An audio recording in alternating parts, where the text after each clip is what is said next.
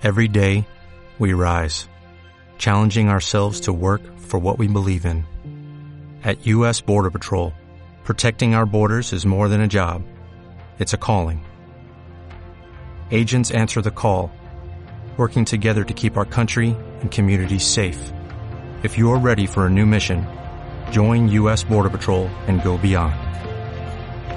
Learn more at cbp.gov/careers. Hola,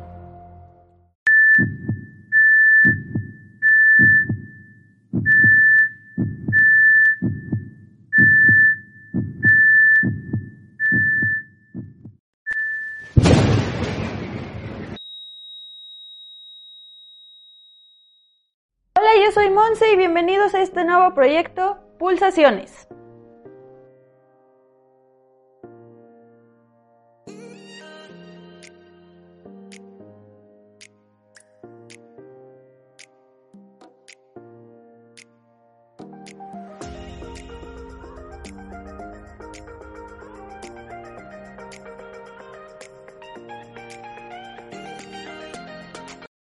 Quisiera comenzar hablando un poco sobre mí para que puedan conocerme mejor y conocer lo que hago. Actualmente estudio ciencias de la comunicación y la idea de armar un podcast nació porque he colaborado con distintas revistas y he participado en conferencias que me llevaron a darme cuenta que a veces lo que escribo muchas personas se identifican y quería compartirlo de una manera diferente a como lo había hecho ya. Bueno, pues esta será tu historia y mi historia. Quiero que lo tomes como una charla y espero poder dejar un poquito en ti.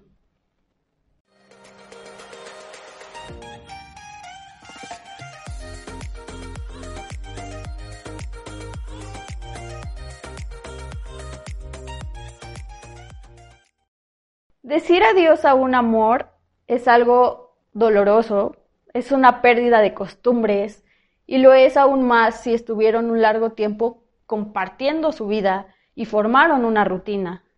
El dolor en el corazón suele ser intenso, incluso puedes llegar a sentirlo físico y sí pasa muchas veces, aunque suene exagerado. Existen miles de razones por las que te puedes separar de alguien, pero el resultado siempre va a ser el mismo, un corazón roto. Cuando tenemos el corazón roto, prácticamente nada de lo que nos dicen nos importa. Y a veces nos hacemos más daño pensando de una manera incongruente. O sea, pensamos en un futuro sin la persona, pensamos en esa persona con otra persona. Y yo creo que nos lleva a un abismo de pensamientos que nos terminan hundiendo aún más. No digo que sea incorrecto, porque estar mal está bien, pero tenemos que aprender a saber cómo hacerlo. Asumir la ruptura de una relación amorosa o de amistad, familiar e incluso de algún ser querido es complicada. Y enfrentarse al duelo muchas veces nos da miedo, muchas veces es lo más difícil, es sentirnos solos, no habías hecho parte de tu vida esa persona, entonces el seguir adelante te aterra. Y claro que es un proceso muy largo y todo el tiempo estamos en una montaña rusa de emociones, porque puedes estar bien y pensar que ya lo superaste, pero de un momento a otro puedes caer de nuevo y pensar que nunca lo vas a superar. Realmente no es así, porque el proceso es largo, pero el resultado es mágico. Consigues algo bueno en ti siempre. Y al final un día te vas a despertar y te darás cuenta que ya no tiene el mismo peso en tu presente como lo tenía antes. Aquí te cuento cómo puedes vivir el duelo de una manera más racional. Lo llamo racional porque realmente no tengo una receta mágica que te cure el corazón de un día a otro, no. Claro que tienes que sufrir y sentir, porque las emociones no se evitan, se sienten para saber cómo controlarlas. Y aquí te voy a dar algunos consejos que yo aplico mucho y me han servido bastante. El primero, llorar, llorar y llorar. Desde pequeños nos dicen que llorar es para personas débiles y la mayoría piensa eso, pero en realidad no, es todo lo contrario. Es conocer tus emociones y reconocerlas Llorar te sirve para vaciar todo lo que tienes dentro. De verdad, las lágrimas tienen superpoderes sanadores y te van a hacer sentir mejor, además de que las lágrimas siempre equilibran tus emociones. Tendrás que explotar de alguna manera y yo creo que la manera más sana es llorando. Puedes guardarte mucho tiempo esos sentimientos negativos en ti, pero en algún momento van a salir y pueden salir realmente de una manera negativa y mala para ti. Entonces, llorar realmente sana, realmente tiene superpoderes y sé que no puedes estar toda la vida llorando, ¿verdad? O sea, cada quien tiene igual su tiempo para sacar esas emociones, pero trata de que cada vez sea menos, que cada vez te bases y bases todo lo que sientes para poder seguir adelante. El punto número dos es no contener emociones. Esto va muy relacionado con el punto anterior. No trates de ser fuerte y si contienes tus emociones, pues en algún momento van a explotar, de alguna manera. Yo te recomiendo que no dejes el dolor dentro de ti, puedes sacarlo haciendo música, pintando, dibujando, cantando, llorando, o sea, como tú quieras, pero que nunca se quede dentro de ti. Y obviamente trata de sacarlo de una manera positiva, de algo que a ti te ayude, te haga sentir mejor. Tus sentimientos siempre se van a esconder en lo más profundo de tu ser, ¿no? Cuando no te conoces, cuando no sabes cómo reaccionas a ciertas situaciones, pues siempre van a estar ahí escondidos y pueden salir de maneras peligrosas. Cuando menos te lo esperes, incluso pueden salir con lágrimas y vas a estar llorando por algo súper insignificante, pero en realidad es porque tenías muchas cosas dentro. Entonces no trates de guardar esto, porque con el tiempo te darás cuenta que si no lo sacas a flote, nunca vas a poder tener una superación. Siempre va a estar ahí picándote y no te va a dejar ser. El punto número tres es permítete estar triste. Muchas veces queremos seguir nuestra vida evadiendo la tristeza.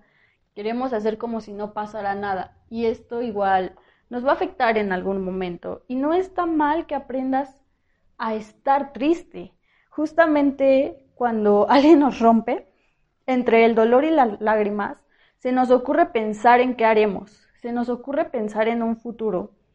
Y esto causa un conflicto emocional aún más grande, porque a lo mejor tú estás dolido por lo que te hizo la otra persona, pero cuando empiezas como a crearte historias mentales de que ya se va a casar con alguien más o de que ya te odia algo así, causas más desestabilidad en ti.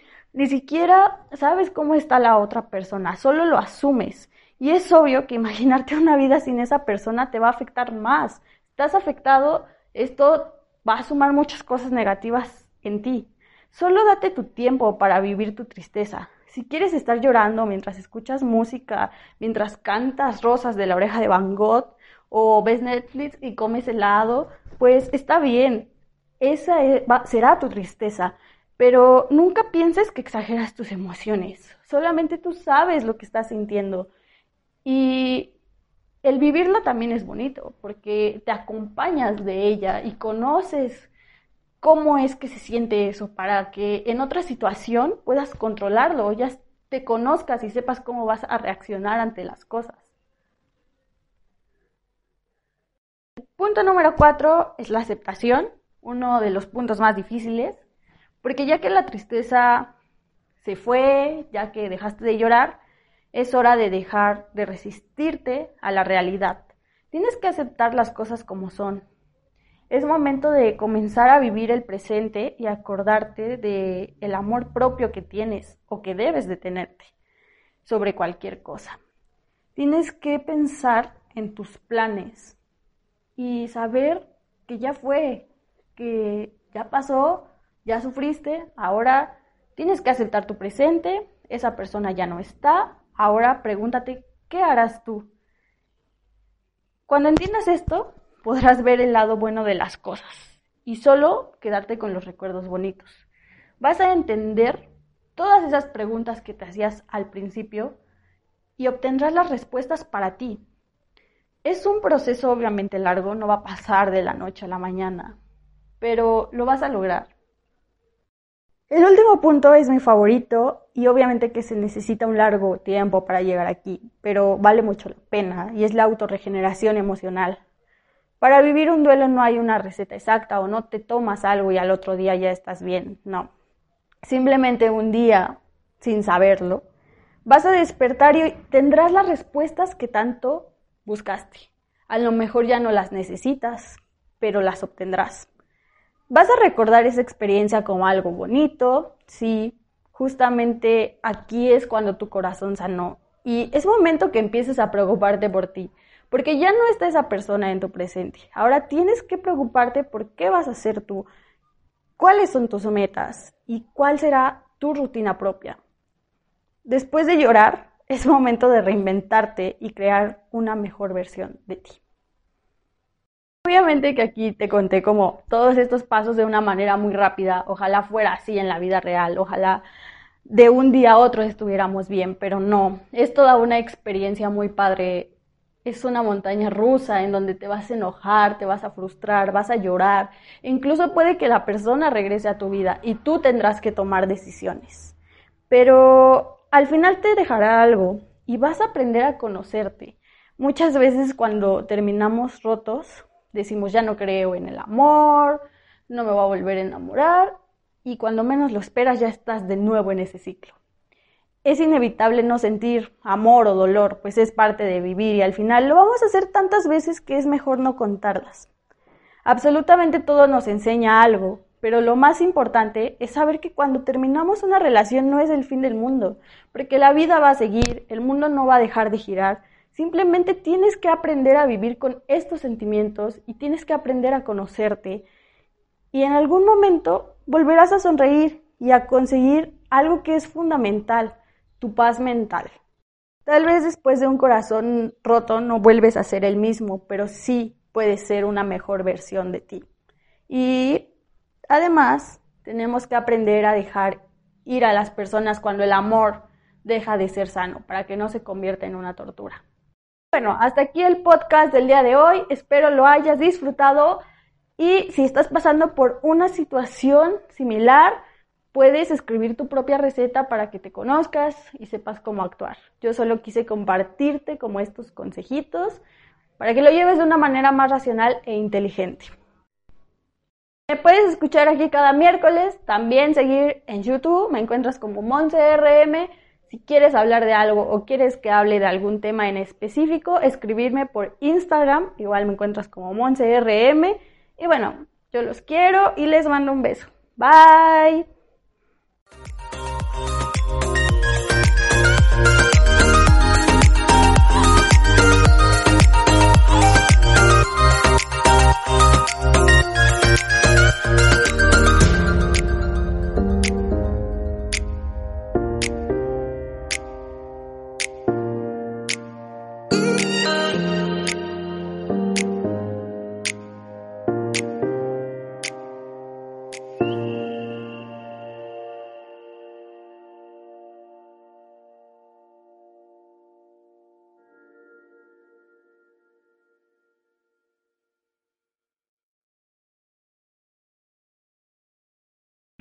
O'Reilly Auto Parts puede ayudarte a encontrar un taller mecánico cerca de ti. Para más información, llama a tu tienda O'Reilly Auto Parts o visita oreillyauto.com.